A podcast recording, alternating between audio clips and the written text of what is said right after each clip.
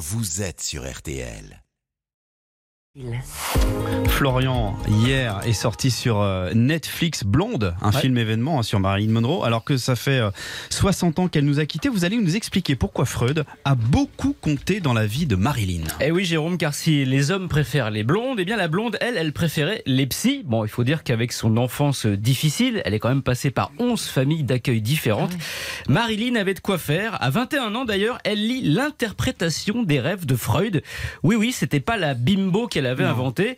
Elle avait même un QI de 168, supérieur à celui d'Albert Einstein, dont elle gardait d'ailleurs précieusement sur elle une photo dédicacée. Et qu'est-ce qu'il avait interpellé chez Freud? Eh bien, le passage sur le rêve d'embarras dû à la nudité qui conclut au caractère exhibitionniste de la personne, car c'était le cas de Marilyn qui adorait se déshabiller en public. Une des conséquences de ses traumatismes de jeunesse, comme un bégaiement qu'elle avait réussi à gommer, mais qui revenait dès qu'elle était en stress. C'est pour ça qu'elle a commencé une analyse, d'abord avec une psy américaine, 47 séances en 3 mois quand même, et puis avec Freud. Freud est mort en 1939, pas possible. Marine avait 3 ans. Non, je parlais d'Anna Freud, la Ah. fille de Sigmund, à qui Marilyn rend visite à Londres en 56 alors qu'elle tourne Le Prince et la danseuse. Mademoiselle Freud qui tire la conclusion suivante de son travail avec Marilyn.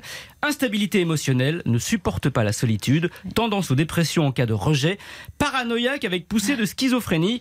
Une semaine a suffi, pas besoin de 7 ans de réflexion. Et elle l'a revue par la suite, la fille de Freud? Non, mais en revanche, elle lui a fait un gros chèque. Mieux, elle a mis sa fondation sur son testament, lui léguant 25% de sa fortune et de ses futurs droits d'auteur. Et comme le business Marilyn rapporte encore environ 10 millions d'euros par an grâce à la centaine de marques qui utilisent son image, eh bien, à la fondation Freud, là, on n'est pas vraiment en dépression. hein. Pourquoi? Lequel? Ben, Il y a encore un autre lien entre Marilyn et Freud, hein, déjà, Ouais. Euh, Jérôme. C'est qu'elle a failli jouer dans son biopic. Ah bon?